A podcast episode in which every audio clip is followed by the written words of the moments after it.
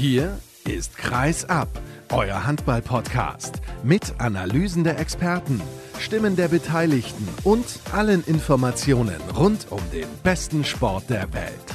Mit eurem Gastgeber Sascha Staat.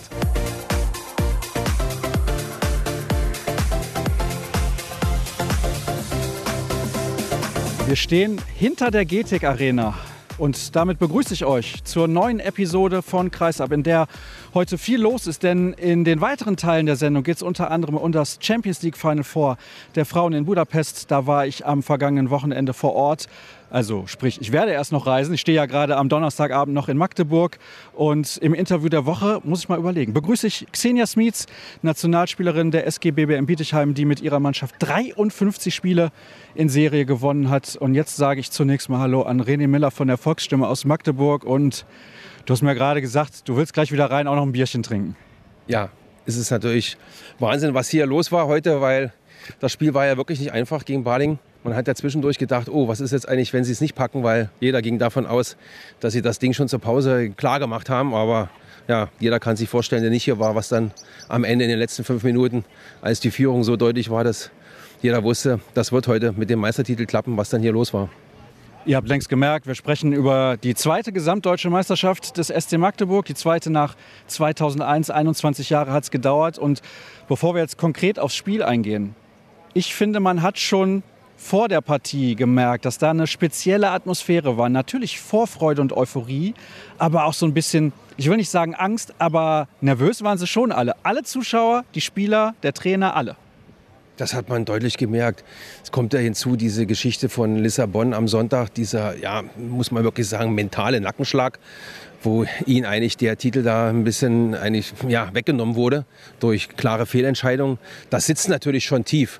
Und Bennett Wiegert hat auch vorher gesagt, Barling kommt nicht hierher, um uns zu gratulieren. Die kämpfen gegen den Abstieg. Die werden sich da mit allen Mitteln da reinschmeißen.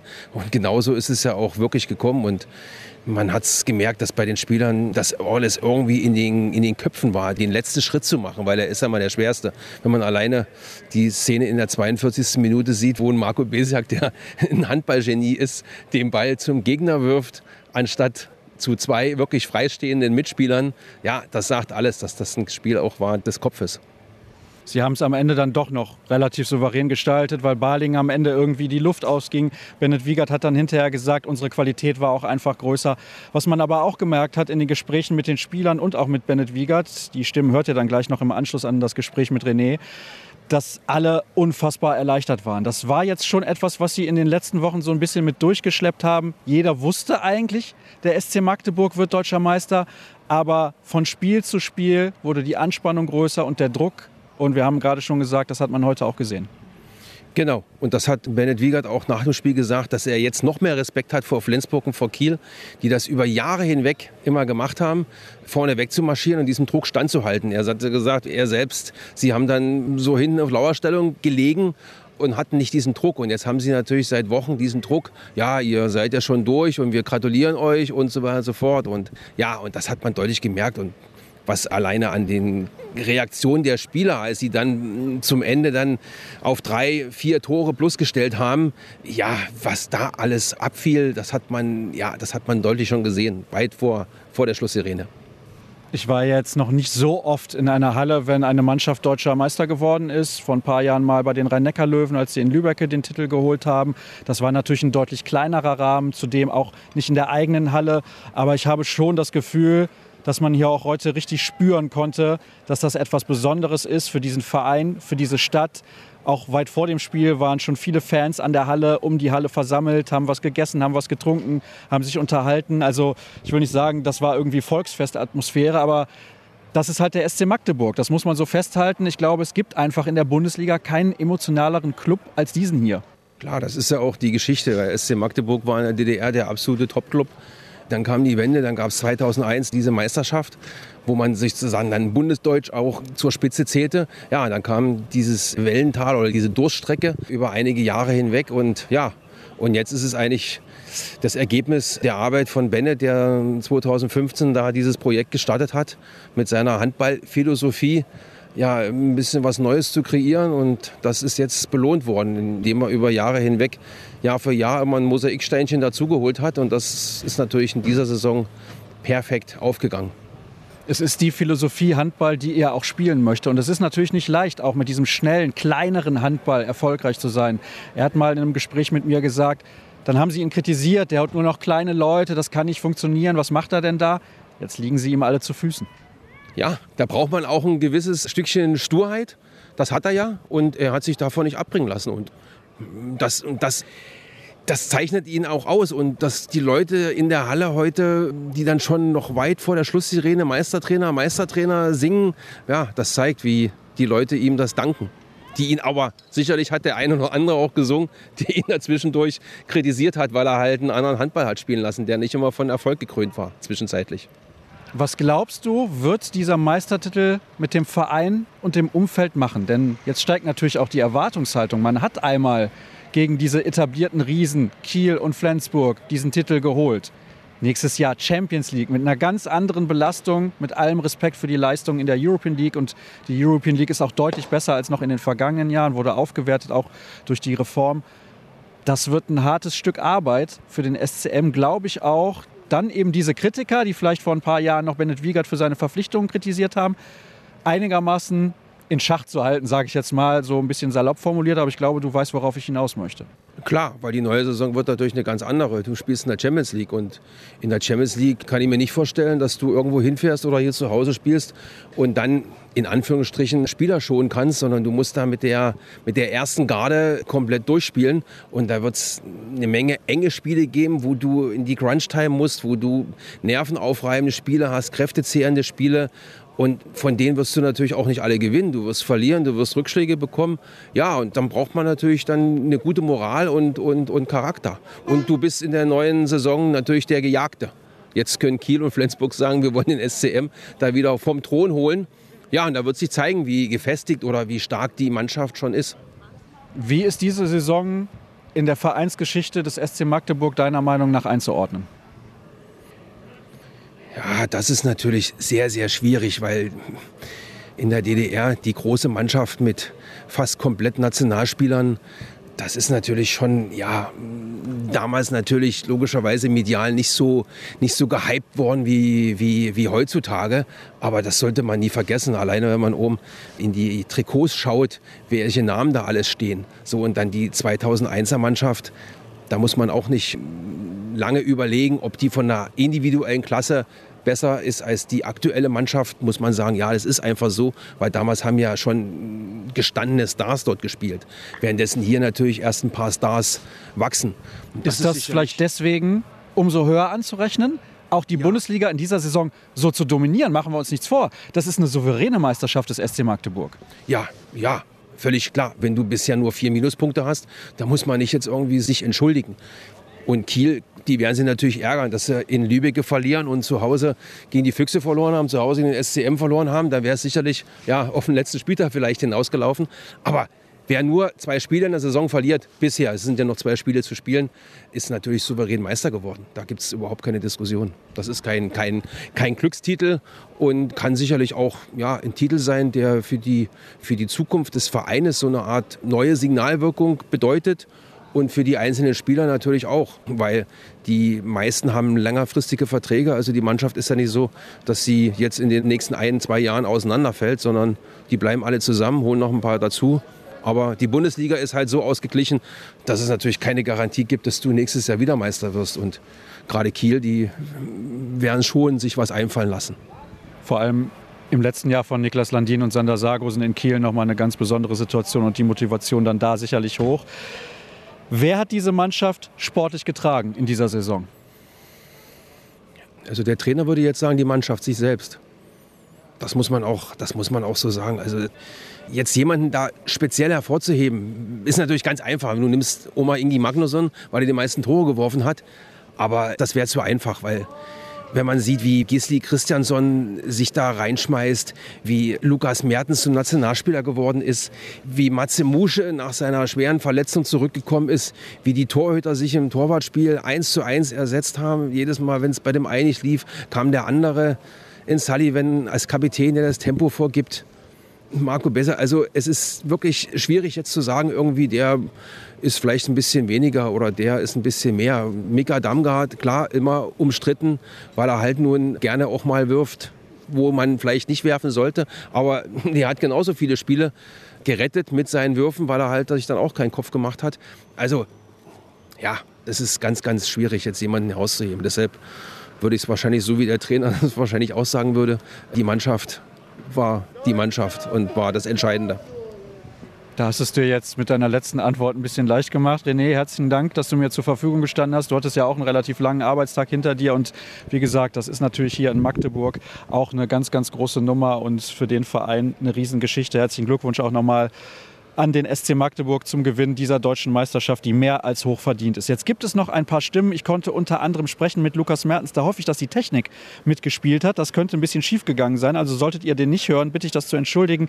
Gisli Christiansson war bei mir am Mikrofon, Yannick Rehn und der Trainer Bennett Wiegert. Und danach geht es dann weiter mit einem Rückblick aufs Champions League Final vor der Frauen. Bis gleich.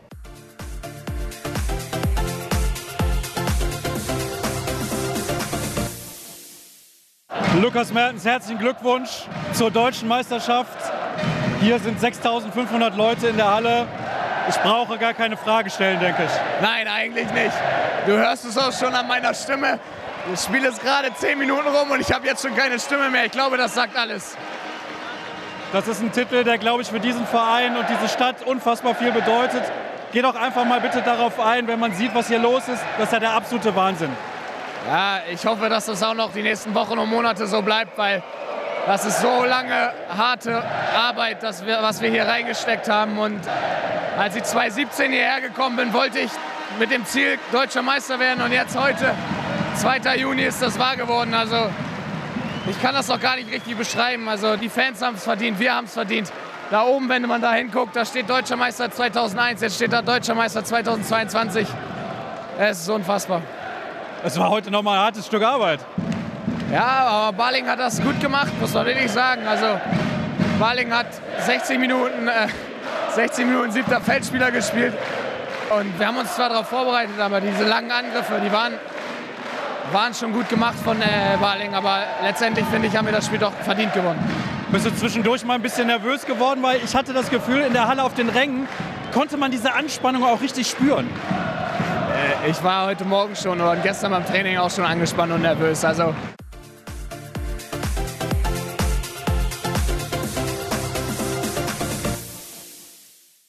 Gisli Christiansson, herzlichen Glückwunsch zum Gewinn der deutschen Meisterschaft. Du trinkst Wasser, was ist da los?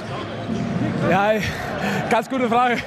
Gute Frage, aber ja, ich war einfach irgendwie so müde und nach dem Spiel und so, oh, so viel Erleichterung, weißt du, das war auf keinen Fall ein leichtes Spiel heute, aber die Ergebnisse, was wir durch die ganze Saison geleistet haben, einfach Wahnsinn.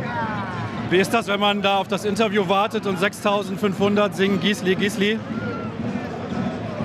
weißt du, mir fehlen einfach die Worte. Mir fehlen einfach die Worte. Die ganze, die ganze, die letzten ja, halbe Stunde oder so. Ich, ich habe keine Ahnung, was zu sagen. Dass ich endlich, dass ich endlich was zurückgeben kann zu, dieser, zu diesem Club, zu dieser Stadt nach all meinen Schulterverletzungen und, und so weiter, einfach, einfach Wahnsinn, was, was heute passiert hat. Und auch durch die ganze Saison, was, was wir die ganze Saison gemacht haben, wir haben immer konzentriert geblieben. Also egal gegen wem, egal gegen wem, ob, ob das THW Kiel war oder einfach konzentriert geblieben und so ist es.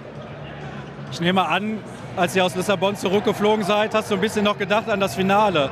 Ab wann war das weg, dieses Finale? Und einfach nur noch der Gedanke an heute Abend, was passieren könnte?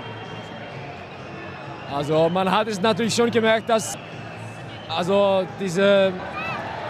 Diese Leichtigkeit war ja, etwas weg? Ja, also wir waren natürlich ein bisschen frustriert, dass wir den Titel nicht geholt haben, weil, weil wir eigentlich durch das ganze Spiel gegen Lissabon geführt haben.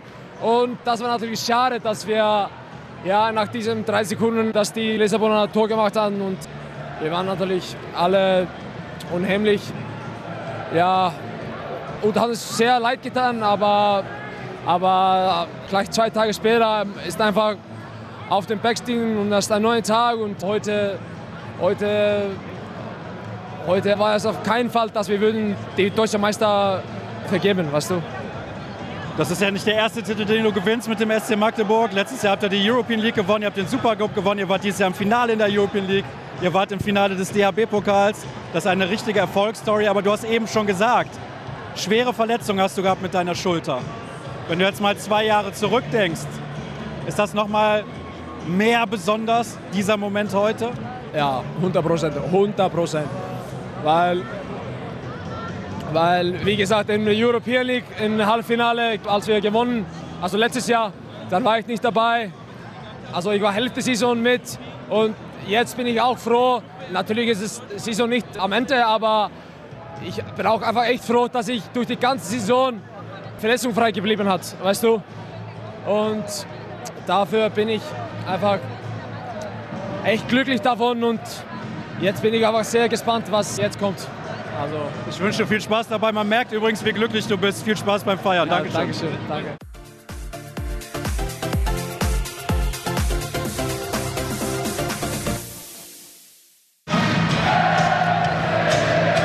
Ja, Prost, Jannik Rehn und herzlichen Glückwunsch zum Gewinn der deutschen Meisterschaft. Wir haben schon oft nach Titeln miteinander gesprochen. Wenn du mit Dänemark einen Titel gewonnen hast, DRB-Pokal, European League. Aber was macht das heute Abend mit dir? Diese Kulisse, das ist unfassbar. Ich habe es eben schon zu Lukas Mertens gesagt. Für dich als Spieler wahrscheinlich auch kaum zu glauben. Ja, auf jeden Fall. Also Hut ab für den Fans, wie die das hier machen. Das ist wirklich Wahnsinn.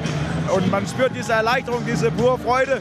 Wir haben lange darauf gewartet. Wir haben die letzten paar Jahre immer besser, besser. Dieses Jahr hat es einfach geklappt. Sowas von schön. Du bist so ruhig. Was ist denn los mit dir? Ich weiß gar nicht. Ich war eben in der Kabine, habe mir ein Bier getrunken. Das hat ein bisschen geholfen. Und jetzt versuche ich das einfach zu fassen. Man merkt auch, dass das für jeden Spieler hier heute eine besondere Geschichte ist, weil es über Jahre auch zusammengewachsen ist. Ja, wir kennen uns ja sehr, sehr lange. Wir haben zusammen gespielt, lange, gleiche Mannschaft mehr oder weniger. Und man hat gemerkt, diese, diese Siegeswille, diese Opferung füreinander, das war diese Saison wirklich da.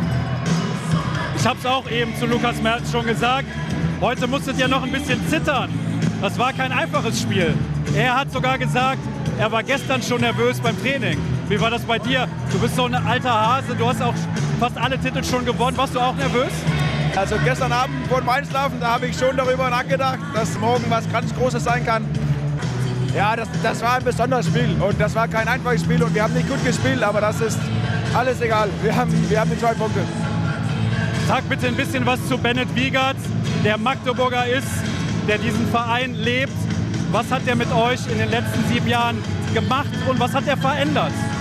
Ja, da hat er einfach seinen äh, Stil durchgeführt, seine Mannschaft zusammengebaut, so wie er sich das vorstellt. Und Hut ab für seine Trainerleistung, das war Wahnsinn. Wenn du jetzt gestern schon darüber nachgedacht hast, was heute passieren kann, hast du bestimmt auch darüber nachgedacht, was in den nächsten Tagen passiert. Nicht so viel, weil dieses Spiel war so wichtig für uns, dass wir, wenn wir heute verloren hätten, dann hätten wir noch mal eine Woche sitzen müssen. Also deswegen war erst dieses Spiel und ich weiß, dass wir werden das gut feiern. Das müssen wir nicht so dolle planen. Viel Spaß dabei, Dankeschön. Dankeschön.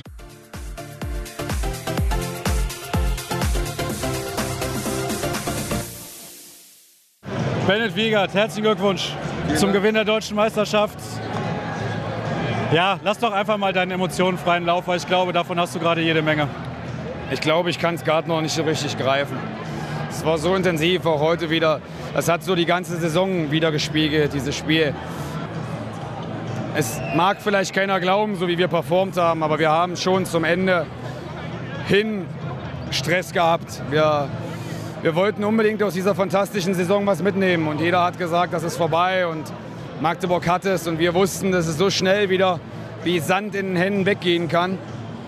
Und das hat man schon gemerkt. Die Jungs haben sich das Gott sei Dank nicht so anmerken lassen wie ich persönlich. Ich habe es versucht, dann immer wegzudrängen und zu reframe. Aber es war einfach da. Und heute hat man es auch, glaube ich, über 45 Minuten ganz gut gesehen, dass wir einen kleinen Beutel mit uns rumzuschleppen haben. Aber wie wir es dann machen und wie die Jungs das ganze Saison machen. Ich freue mich jetzt einfach auch nach diesem mentalen Nackenschlag in Lissabon jetzt hier so heute rauszugehen. Und jetzt heißt es einfach genießen. Viele haben gesagt, ihr solltet schon Wochen vorher genießen. Es war nicht möglich, Jungs. Es war kein Genießen. Es war einfach immer wieder, immer wieder, immer wieder Leistung bringen, immer wieder gewinnen, gewinnen, gewinnen, Punkte holen, Punkte holen, Punkte holen. Und jetzt bin ich einfach nur glücklich. Und das sogar mehr für die Mannschaft, für die Zuschauer, für diese fantastischen Vereine. Die haben es viel, viel mehr verdient als, als ich persönlich. Aber es ist nicht schlecht, wenn die ganze Halle Meistertrainer, Meistertrainer skandiert. Ist in Ordnung, kann man mal mitnehmen. Ich hätte mir gewünscht, Meister, Mannschaft, Meister, Mannschaft, weil das ist ein Mannschaftserfolg. Ich habe da meinen kleinen Beitrag zu geleistet mit dem ganzen Trainerteam. Ja klar, jetzt leuchtet das so ein bisschen das Gefühl vom Cheftrainer, aber das ist nicht gerecht. Da stecken so viele andere dahinter, die jetzt vielleicht nicht so im Rampenlicht stehen, denen ich gar nicht genug danken kann. Deswegen werde ich jetzt auch keine Namen erwähnen, weil es so viele Leute sind, die im Hintergrund in der Geschäftsstelle überall so viel investieren, so viel arbeiten. Und denen haben wir heute einfach was zurückgegeben, was zurückgezahlt. Was hast du den Jungs nach Hause gesagt? Dass alles gut ist. Dass das Ergebnis gut ist. Wir sind mit Ball, bleibt geduldig. Das Problem war ja einfach, dass wir uns ermüden lassen haben. Ne? Vom sieben Feldspieler, oh, langsam, langsam, viele weniger Angriffe und dann wollten wir uns Tempo spielen und verlieren dreimal den Ball oder verschießen freie Chancen. Dann kommt das 15-15. Aber mit 15-15 war doch alles okay. Ich wusste, dass zum Schluss der längere Atem da ist. Obwohl die Anspannung natürlich auch gestiegen ist zum Schluss. Aber Leute, wir hatten heute einfach mehr Qualität als Barling, das muss man einfach sagen. Und was die ja abgeliefert haben, wie sie gekämpft haben, gegen den Abstieg, gegen alles, das war auch fantastisch. Das muss man auch deutlich sagen. Großes Kompliment an Jens Bürgle dafür. Aber wenn alles normal läuft, gewinnen wir das Spiel, wenn wir unsere Leistung abrufen können. Und wir haben irgendwann diesen, diesen Rucksack ablegen können.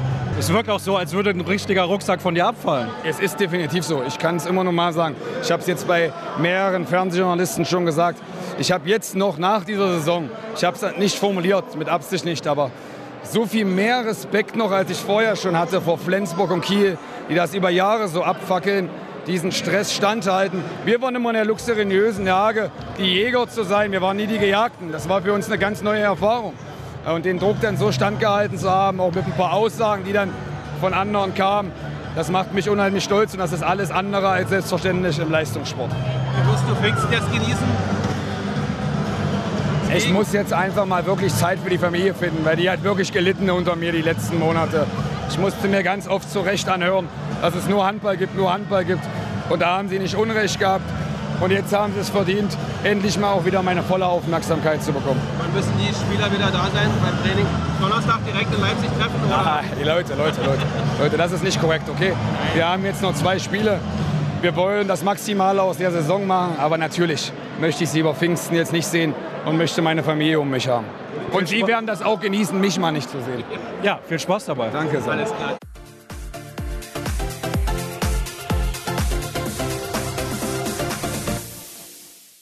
Wie eben angekündigt, kommen wir jetzt zum Frauenhandball und zum Final Four der Champions League.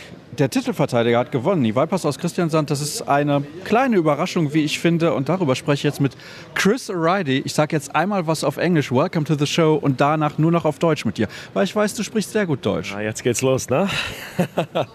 Servus, Schatze. Und ja, schauen wir mal, wie es geht. Es ist fünf Jahre, seit ich vernünftig Deutsch gesprochen habe. Aber ja, schauen wir mal, wie es geht. Aber ich habe schon gesagt vor dem Spiel, ja, du hast gesagt, fünf Tore, ja.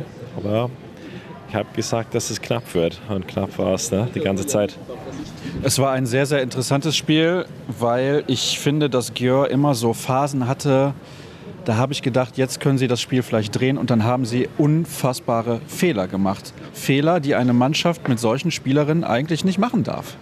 Ja, ich habe Annemette Hansen gehört nach dem Spiel und gefragt, was eigentlich passiert ist. Und er hat gesagt, ja, wir haben einfach nicht gut genug gespielt. Und Vipers war einfach klug in der Abwehr auch. Die ganze Saison haben die nicht so, so schön gespielt in der Abwehr.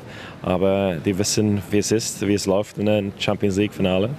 Aber ja, mit, mit Jör war es die ganze Zeit ein bisschen komisch, habe ich gedacht. Sieben oder acht technische Fehler in der ersten Halbzeit. Und dann, wie du gesagt hast, Anfang der zweiten Halbzeit sehr ja, motiviert und hart gespielt. Dann war es 16-16. Aber Vipers hat ein äh, neues Niveau oder Gear gefunden. Und dann war es die ganze Zeit ein bisschen ja, nicht bequem, aber ja, zwei, drei Tore die ganze Zeit. Und ich habe eigentlich gedacht, das Vipers hat das Spiel im Griff die ganze Zeit.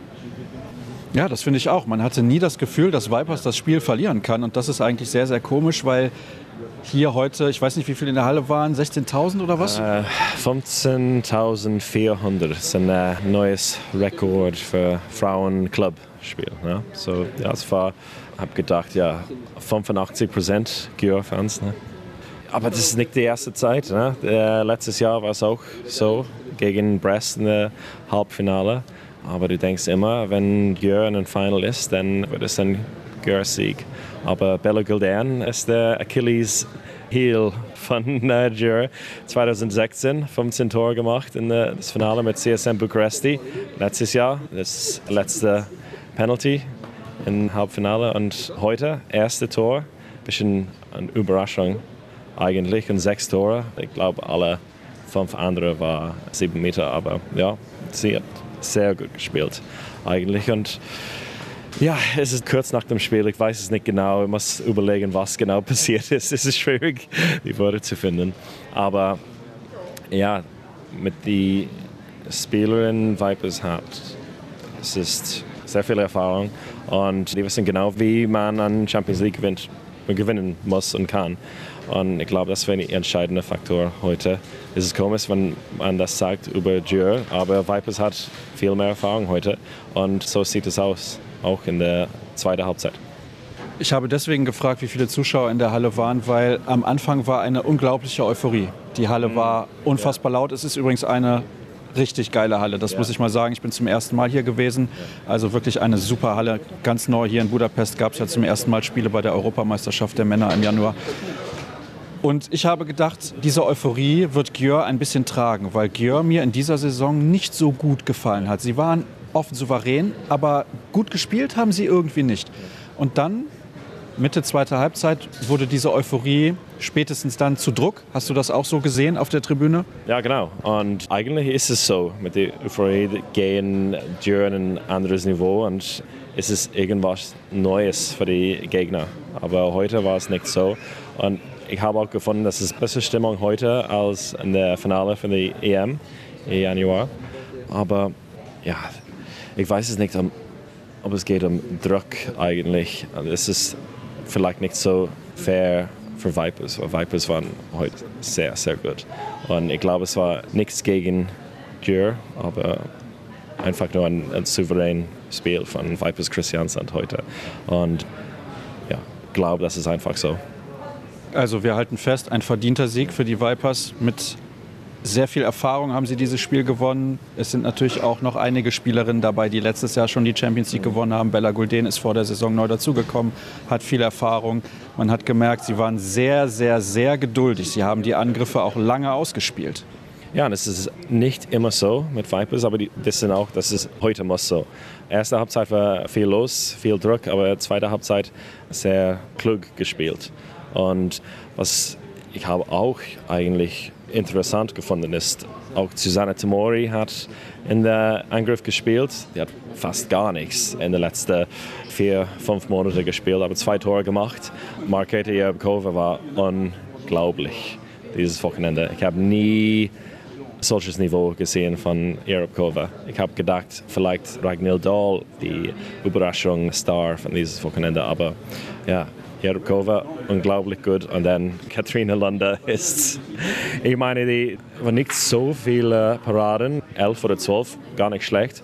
Ist nicht immer wie viel, aber wann es passiert ist. Und in der zweiten Halbzeit unglaublich gut gespielt. Und die haben auch 7 gegen 6 gespielt. Das habe ich interessant gefunden.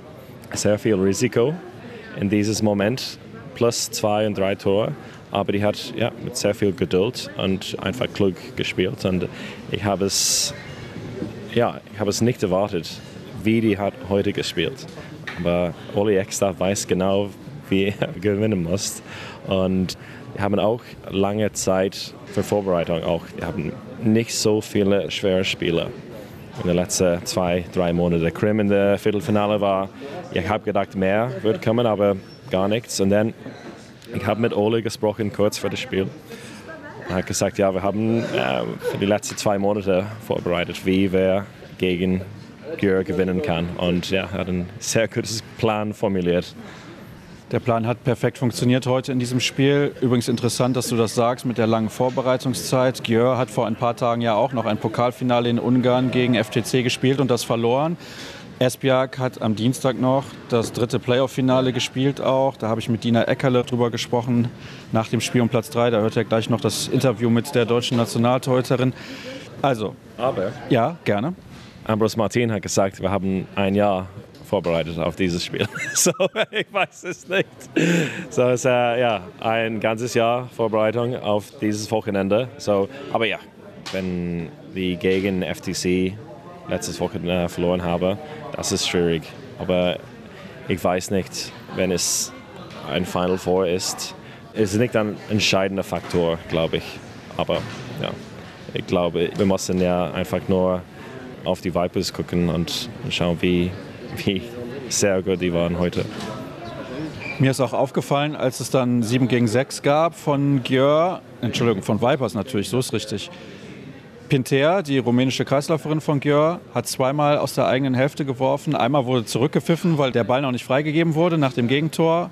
Und dann eine Minute später macht sie den gleichen Fehler nochmal. Dann ist Katrine Lunde schnell genug im Tor. Also das war für mich ein bisschen symptomatisch für das Spiel von Gjör. Ein bisschen hektisch, nicht intelligent gespielt. Du hast ein paar Mal gesagt, Vipers haben sehr klug gespielt. Und das war, glaube ich, heute der Unterschied. Vor dem Spiel haben wir auch ganz, ganz kurz über die Schiedsrichter gesprochen. Mhm. Zwei deutsche Schiedsrichterinnen heute, die wirklich ein sauberes Spiel gepfiffen haben. Ich glaube schon, ja. Ich habe auf der EHF TV Stream gesagt. Hoffentlich sage ich nichts mehr über die Schiedsrichter heute und so war es eigentlich. Wir haben sehr gut gepfiffen und wenn man merkt, die Schiedsrichter nicht, ist es eine gute Cyclung und so war es heute. Und eigentlich, weil im Dezember haben die zwei, drei wichtige Spiele gehabt. Ich habe auch überlegt, ich glaube, es war Norwegen gegen Schweden und das war nicht so sauber, aber heute viel, viel besser. So ja, Glückwunsch eigentlich. Ja, auch nochmal Glückwunsch von mir an Tanja Kuttler und Maike Merz, die wirklich ein sehr, sehr gutes Finale gepfiffen haben. Hast du zum Schluss noch was zu sagen? Bist du zufrieden mit deinem Deutsch? ich weiß es nicht immer. Ja, ich habe gedacht, vielleicht wird es ein bisschen Schwedisch und Englisch Mischung, aber ja, eigentlich ganz okay, glaube ich. Was glaubst du, Sascha? Ich denke, ich trickse ein bisschen beim Schnitt und dann ist das gar kein Problem. Chris, vielen Dank, dass du dir Zeit genommen hast und dass wir das auf Deutsch machen konnten. Bestimmt nicht zum letzten Mal. Wir werden uns bei den nächsten Final Fours sehen, da bin ich mir sicher. Ich fand, es war eine tolle Veranstaltung. Vielleicht nächstes Jahr noch mehr Zuschauer, das wäre natürlich super. Und jetzt gibt es die Stimme von Dina Eckele und dann gleich noch das Interview der Woche mit Xenia Smits.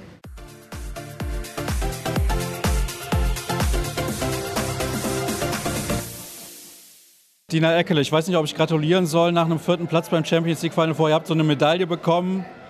Bekommt man normalerweise nur als Drittplatzierter oder wenn man ins Finale einzieht. Sag mal ein bisschen was dazu. Wie findest du das eigentlich generell und wie hast du jetzt dieses Wochenende wahrgenommen? Ja, generell zum Wochenende. Es war schon ein sehr krasses Erlebnis. Also unglaublich coole Atmosphäre hier, muss man sagen. Alles super organisiert. Die Halle ist der Knaller.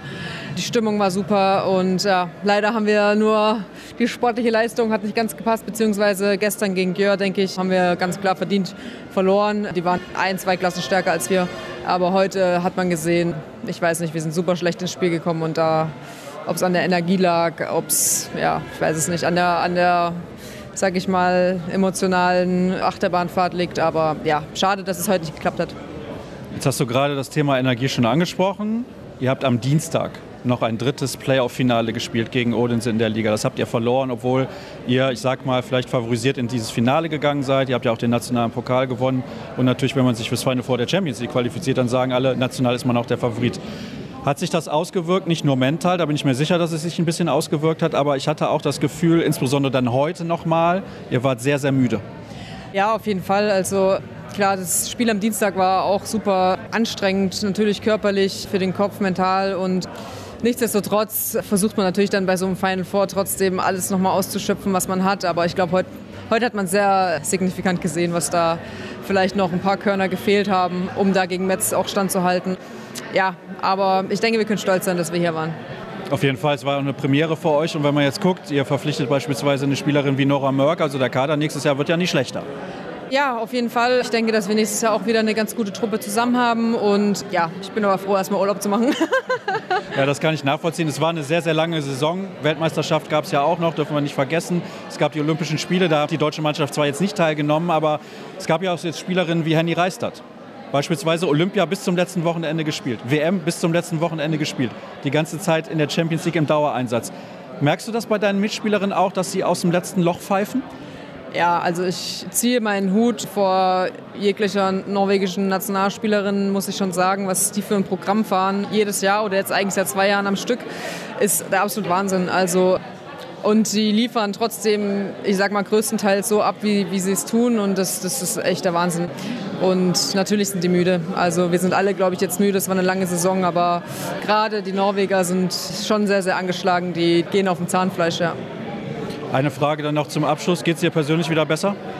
Ja, phasenweise. Also ich arbeite daran und ja, versuche alles ein bisschen lockerer zu nehmen. Dementsprechend freue ich mich, dass wir hier waren und versuche immer so das Positive rauszuziehen. Und ja, genau. Dann vielen Dank und einen schönen Urlaub.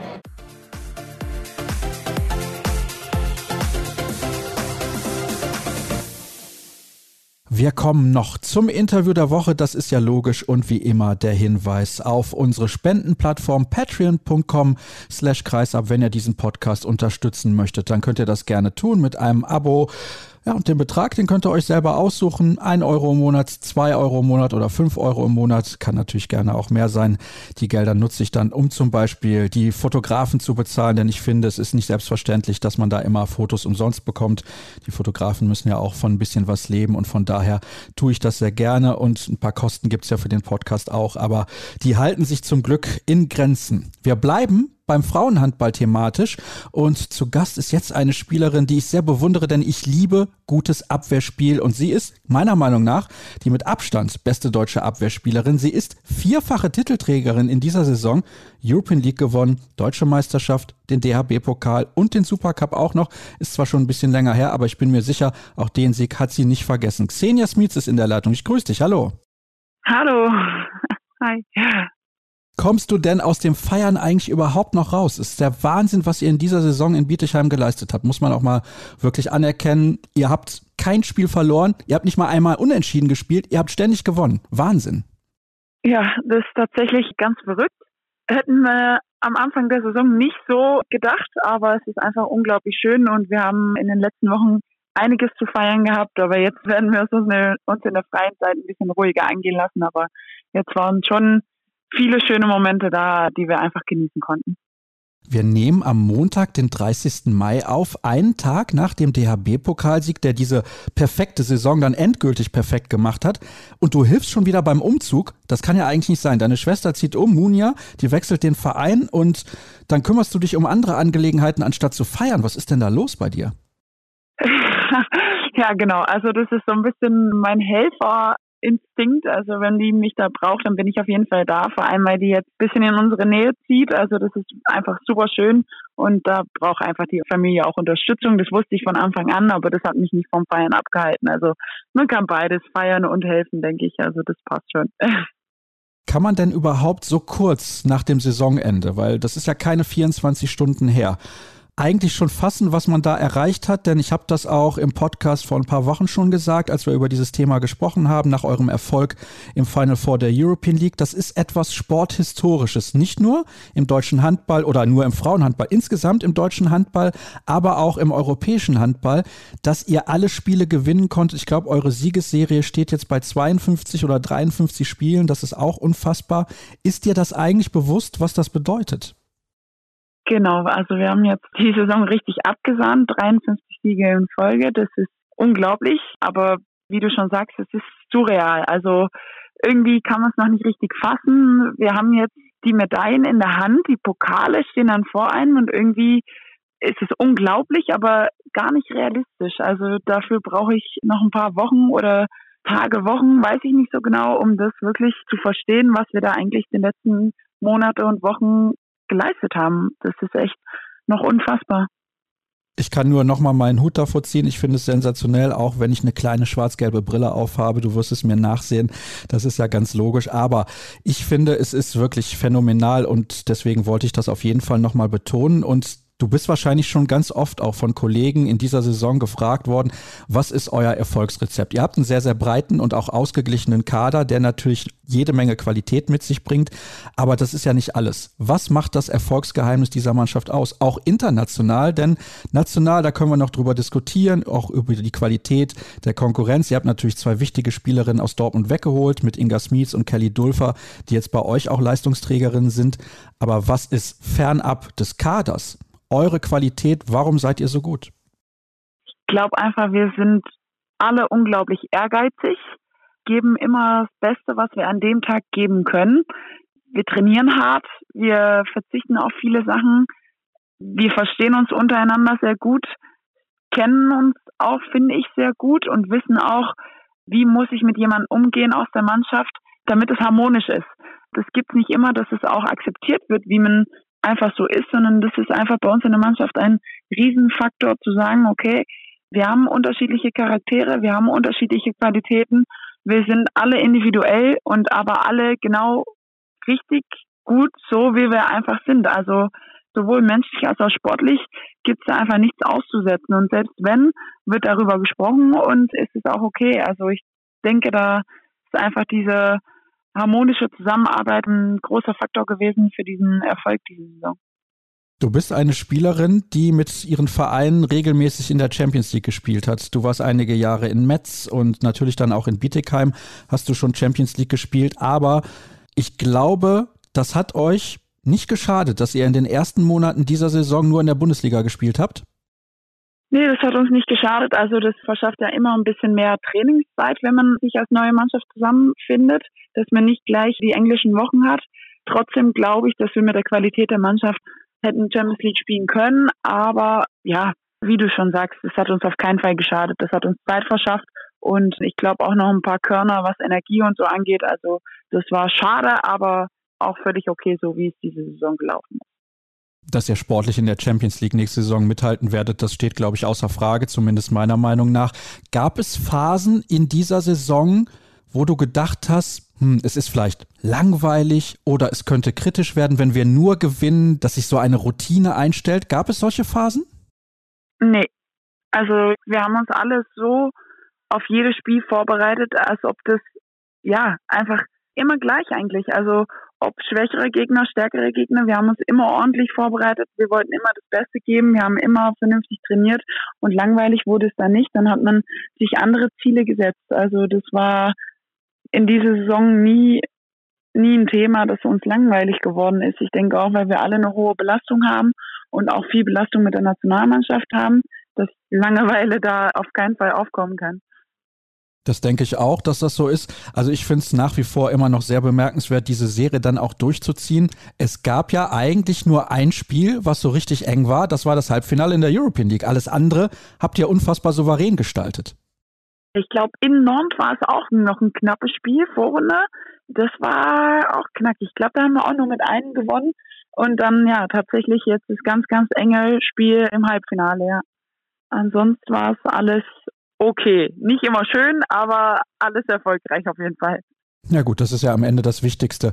Ganz oft fragen Kollegen ja dann auch, was ist der wichtigste Titel? Welcher Titel hat die meiste Bedeutung? Du bist vorher noch nie deutsche Meisterin geworden. Das war deine erste deutsche Meisterschaft und viele sagen, das ist dann was ganz Besonderes, auch absolut nachvollziehbar. Steht dieser Titel in der European League aber trotzdem über allem? Über allem würde ich nicht sagen ah, so schwierig zu sagen. Wir haben halt jetzt vier Titel geholt mit dem Supercup. Das war einfach, diese vier Titel zusammen sind einfach wunderschön. Klar würde ich den European-Titel nicht abgeben wollen, aber einfach die Gesamtsaison war für mich das, das Schöne. Und jetzt ja diesen Pokalsieg, weil das war jetzt der krönende Abschluss nochmal. Ja, immer solange da noch Spieler hinterherkommen, ist man ja immer vorsichtig zu sagen, das war jetzt das Wichtigste. Sondern jedes Spiel ist wieder irgendwie wichtig und jeder Titel, den es noch zu holen gibt, will man da unbedingt noch holen. Also es war alles super, super schön und ich würde keinen Titel tauschen wollen, aber über alles steht dieser Titel noch nicht, nein. Wir wollen natürlich auch über dich persönlich ein klein bisschen sprechen. Du kommst, viele, die den Handball verfolgen werden, das wissen, eigentlich aus Belgien. Mit 14 bist du nach Deutschland gekommen, damals ins Handballinternat der HSG Bad Wildungen und später dann in Blomberg gewesen, dann Metz und jetzt halt seit 2020 in Bietigheim. Du bist aber deutsche Nationalspielerin. Fühlst du dich eigentlich noch, man hört ja auch, wie unfassbar gut du Deutsch sprichst, fühlst du dich eigentlich überhaupt noch als Ausländerin in Deutschland? Nee, in Deutschland fühle ich mich nicht als Ausländerin. Das muss ich auch klar sagen. Also für mich ist meine Handballheimat auf jeden Fall Deutschland. Ich fühle mich auch sehr deutsch. Es sei denn, es geht zur Familie. Also das ist so der einzige Punkt, wo ich sage, okay, da, wenn ich in Antwerpen ankomme bei Oma und Opa oder bei Oma, Mama, Papa, dann denke ich schon, okay, hier bin ich auch zu Hause auf eine andere Art und Weise und das ist auch meine Heimat, aber halt die menschliche Heimat, wenn ich das so sagen kann. Also ja, bin schon sehr eingedeutscht auf jeden Fall. Hast du denn damals lange überlegt, ob du das machst mit der Einbürgerung oder war das auch innerhalb deiner Familie vielleicht sogar eine große Diskussion? Weil deine Eltern, kann ich mir vorstellen, hätten sich vielleicht ein bisschen mehr darüber gefreut, wenn du für Belgien gespielt hättest. Große Diskussion war es nicht. Für mich war es einfach wichtig, dass ich die belgische Staatsbürgerschaft behalten kann. Also ich habe auch die doppelte das war das Wichtigste für mich und mir war aber auch schnell klar und meinen Eltern auch, dass wenn ich irgendwann international Handball spielen möchte und an der EM oder WM teilnehmen möchte, dass ich das nicht mit Belgien schaffen werde, leider. Da ist Handball einfach nicht, ja, nicht so bekannt und nicht so groß wie in Deutschland. Und da wollten meine Eltern da auf keinen Fall Steine im Weg legen und haben mir da sofort die Unterstützung gegeben, die ich dafür gebraucht habe, ja. Also es war kein Riesenthema. Ich habe es jetzt gerade schon gesagt, du bist mit 14 halt auch relativ jung noch ins Ausland gegangen. Du warst zwar davor schon in Belgien auch auf einem Sportinternat und dann unter der Woche auch nicht zu Hause, aber trotzdem diesen Schritt nochmal zu machen und dann auch eine neue Sprache lernen zu müssen. Wie waren so die ersten Monate für dich dann in Deutschland? Hart, aber schön auch. Ich muss sagen, die Zeit im Internat in Belgien war deutlich härter, das erste Mal von zu Hause weg als die Zeit im Internat in Deutschland. Wir hatten eine super coole Truppe in Bad Wedung. Wir hatten geile Trainingseinheiten, Megaschule. Ja, es war einfach alles super. Klar, weit weg von zu Hause, ohne Geschwister. Ich habe ja drei Schwestern noch und die hat man natürlich vermisst und die Familie. Aber ich wusste, ich gehe weg zum Handballspielen und das hat einiges einfacher gemacht, weil ich dann einfach das gemacht habe, was mir sehr viel Freude und sehr viel Spaß bereitet hat. Also es war so ein doppeltes Gefühl. Das ist sehr, sehr interessant, weil es klingt gerade ein bisschen so, dass du auf der einen Seite sagst, das ist mein Beruf, den ich ausübe. Auf der anderen Seite muss ich aber immer auch Spaß daran haben, sonst kann ich den Sport nicht weitermachen. Ja, das stimmt genauso. Ich hatte mal eine Zeit lang, wo ich das Gefühl hatte, boah, mir macht es nicht mehr so viel Spaß, wie es eigentlich sein sollte. Da habe ich auch lange in mich hineingehört, wie wie kann ich das irgendwie wieder so hinkriegen, dass es mir wieder Spaß macht? Was muss ich dafür machen? Woran liegt vielleicht? Und da ging es mir auch eine Zeit lang nicht unbedingt gut. Da habe ich auch echt lange dran zu knabbern gehabt, warum das denn so ist und wie das denn sein kann, dass so ein geiler Sport mir eigentlich nicht mehr so viel Freude bereitet, wie es eigentlich sein sollte. Und da ja, habe ich mir echt eine Zeit lang Gedanken gemacht und das einfach wieder geändert und mir bewusster wieder Gedanken darüber gemacht, dass ich einfach auf einer Seite ist es Beruf, ja, aber dass ich einfach auch diese mega Chance habe, meinen Beruf ja ausüben zu dürfen und das eigentlich irgendwann mal mein Hobby war und das wieder ins Gedächtnis zu rufen, dass mein Hobby mein Beruf ist und dass ich es eher als Hobby als als Beruf haben sollte. Also das ist jetzt so kompliziert erklärt, aber ja, einfach diese Freude am Handball zu behalten, weil es einfach sonst nicht so schön ist, wie es sein sollte. Das war mir dann oder ist mir jetzt im Moment sehr wichtig. Wann war diese Phase, wenn ich fragen darf? Und was hast du damals als Grund für dich ausgemacht, warum das halt nicht mehr Spaß gemacht hat? Die Phase war kurz nach der Weltmeisterschaft in Deutschland, als man sich irgendwie viele Gedanken darüber gemacht hat und selber extrem unter Druck gesetzt hat. Das war für mich sehr schwierig. Ich war noch sehr jung. Wir waren dann bei der Heim-WM nicht so erfolgreich, wie wir es eigentlich gehofft hatten.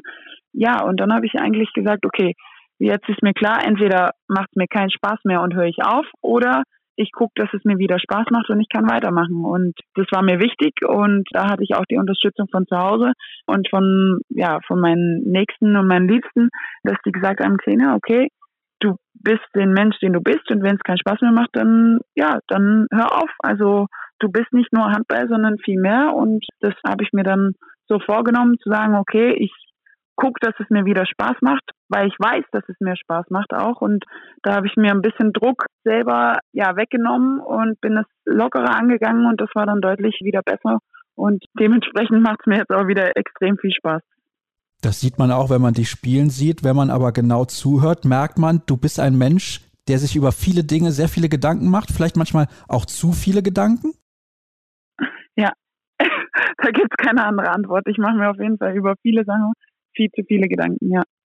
Eine Sache muss ich da aber auch ansprechen, denn die hast du mir eben erzählt, bevor wir mit der Aufnahme angefangen haben. Du unterstützt unter anderem Waisenkinder in der Ferne. Was genau hat es damit auf sich? Vielleicht kannst du da mal ein bisschen drüber erzählen, weil ich finde das auch sehr bemerkenswert und ist eine tolle Sache. Immer wenn man anderen Menschen, denen es nicht so gut geht, helfen kann, ist das auf jeden Fall sehr unterstützenswert. Was ist das genau bei dir? Ja, genau. Also meine Mama und meine Tante haben da vor vielen Jahren schon mit angefangen, weil eine gute Freundin dort ein freiwilliges oder ehrenamtliches Jahr gemacht hatte vor vielen Jahren und in diesem Waisenheim in Nepal und die hatte dann berichtet, dass natürlich auch viele Kinder ja keine Eltern mehr haben und da leider nicht zur Schule gehen können, weil einfach die finanziellen Mittel fehlen. Da haben sich meine Mama und meine Tante gedacht, okay, wir wollen unbedingt helfen und wir stellen die finanzielle Mittel zur Verfügung, dass dort Kinder zur Schule gehen können oder was zu essen kriegen oder ja, einfach was zum Anziehen kaufen können oder dass wir mal was hinschicken. Und das fanden wir so toll, also meine Geschwister und ich, dass wir irgendwann gesagt haben, wir würden gerne was von unserem Taschengeld damals noch abgeben, um auch ein Kind zu unterstützen mit der Ausbildung und Schule. Und ja, das haben wir damals angefangen und jetzt haben wir mittlerweile ein ganzes Kind, wenn ich so nennen darf, was wir nicht nur schulisch unterstützen, sondern einfach komplett im Leben mit finanziellen Mitteln unterstützen. Genau. Ja, und jetzt gehören zu unserer Familie zwei Waisenkinder, die zwar noch in Nepal sind, aber da von uns unterstützt werden, damit die auch irgendwann die Möglichkeit haben zu studieren und einen guten Beruf auszuüben und mit beiden Füßen ins Leben zu stehen, ja. Das ist wirklich fantastisch. Auch da muss ich mal meinen Hut vorziehen, finde ich großartig und phänomenal. Du hast mir eben auch erzählt, eine deiner Schwestern war jetzt halt ein paar Monate in Nepal. Planst du vielleicht auch irgendwann da mal hinzufahren? Reizt sich das dann auch, diese Kinder mal persönlich kennenzulernen? Ja, also meine Schwester hat jetzt aufgehört, dann Handball zu spielen und wollte dort unbedingt hin und mal sehen, wie es ist und helfen und da ehrenamtlich unterstützen. Das hat sie auch gemacht. Das hat ihr super gefallen und das ist auf jeden Fall was, was auf meiner Liste steht. Wenn ich kein Handball mehr spiele, mal eine längere Zeit dorthin zu fliegen und auch mal zu sehen, wie es denn dort alles so abläuft und wirklich so ist. Also wir bekommen ja öfters mal Post zu Weihnachten oder wenn es Zeugnisse gab oder so, bekommen wir das natürlich zugeschickt aber da nochmal die, die Kiddies selber persönlich kennenzulernen, das wäre schon was, was ich unbedingt machen will. Ich kann nur sagen, es hört sich wirklich fantastisch an, wer so unterstützt. Wirklich großartige Sache. Ich wiederhole mich, Entschuldigung, aber das ist eben halt meine Meinung dazu. Du wirst aber hoffentlich übrigens noch lange genug Spaß haben am Handball, also mindestens bis 2025. Ich weiß, es ist noch ein bisschen was weg, aber wirst du anders in dieses Heimturnier gehen als 2017, weil du eben gesagt hast, dass das ein Problem für dich war, dass du dir vielleicht auch zu viel Druck gemacht hast, was das Sportliche angeht. Und dann bist du ja auch ein paar Jährchen älter, hast mehr Erfahrung, hast eine andere Perspektive. Was denkst du, wie du vom Kopf her in dieses Turnier 2025 vielleicht gehst? Ja, ich hoffe, dass ich noch ein paar Jahre Spaß habe, aber ich bin tatsächlich älter geworden und sehe das alles ein bisschen lockerer, nicht unbedingt unseriöser, aber einfach lockerer. Ich denke, wir haben mittlerweile so viel gearbeitet und hart gearbeitet und ich persönlich auch, dass ich sagen kann, okay, 2025 ist ein Riesenziel. Dafür werde ich alles tun, aber ich werde nicht über die Grenze gehen. Auch wenn ich meine Grenzen immer schlecht kenne, aber da werde ich auf jeden Fall alles dafür tun, dass ich 2025 in eine gute Verfassung, wenn möglich, dann dabei bin. Hoffentlich auch mit viel Spaß. Aber ja, ich glaube, mit dem Alter weiß man dann auch immer mal so ein bisschen, okay, es gibt auch Wichtigeres im Leben oder manchmal ist zu viel von etwas auch nicht unbedingt gut, sondern muss man genau das richtige Mittelmaß so ein bisschen finden. Und das habe ich jetzt seit 2017 auf jeden Fall besser gelernt und kann ich viel besser einschätzen als damals. Also ich denke, das, das bekomme ich hin, um 2025 mit Vollgas hoffentlich dann dort auf der Platte zu stehen. Das hoffe ich sehr. Ich habe es eingangs gesagt, für mich die beste deutsche Abwehrspielerin, die es momentan gibt und auch im internationalen Vergleich. Was wirst du eigentlich jetzt in den nächsten Wochen tun? Fährst du irgendwie in den Urlaub, vielleicht mal komplett entspannen und den Kopf auch freikriegen nach so einer anstrengenden Saison? Ja, genau. Also ich werde auf jeden Fall die Zeit mit der Familie ein bisschen genießen, nach Belgien fahren und dann nochmal in die Sonne fahren oder fliegen und da ein bisschen Energie tanken und einfach den Kopf mal frei machen. Und ja, bisschen genießen nach so einer lange harten Saison, genau. Das ist auch mehr als verdient und dabei wünsche ich dir natürlich viel Spaß und viel Vergnügen. Aber sobald die neue Saison losgeht, haben wir ja dann schon relativ schnell wieder eine Europameisterschaft dieses Jahr ja im November. Dann in Podgorica unter anderem, in Skopje und hoffentlich für die deutsche Nationalmannschaft am Ende auch noch in Ljubljana beim Finalwochenende. Xenia, herzlichen Dank. Feier schön weiter, auch wenn du gesagt hast, man muss es auch mal ein bisschen sacken lassen, aber trotzdem, ihr habt es euch in Bietigheim in dieser Saison mehr als verdient und damit sind wir durch für diese Woche. Das war's mit dieser Folge von Kreisab Kreisab. Alle weiteren Informationen findet ihr auf den sozialen Kanälen bei facebook.com slash kreisab, bei Twitter at kreisab und natürlich auch bei Instagram unter dem Hashtag und Accountnamen kreisab. Danke, dass ihr zugehört habt. Wir hören uns in sieben Tagen wieder. Tschüss.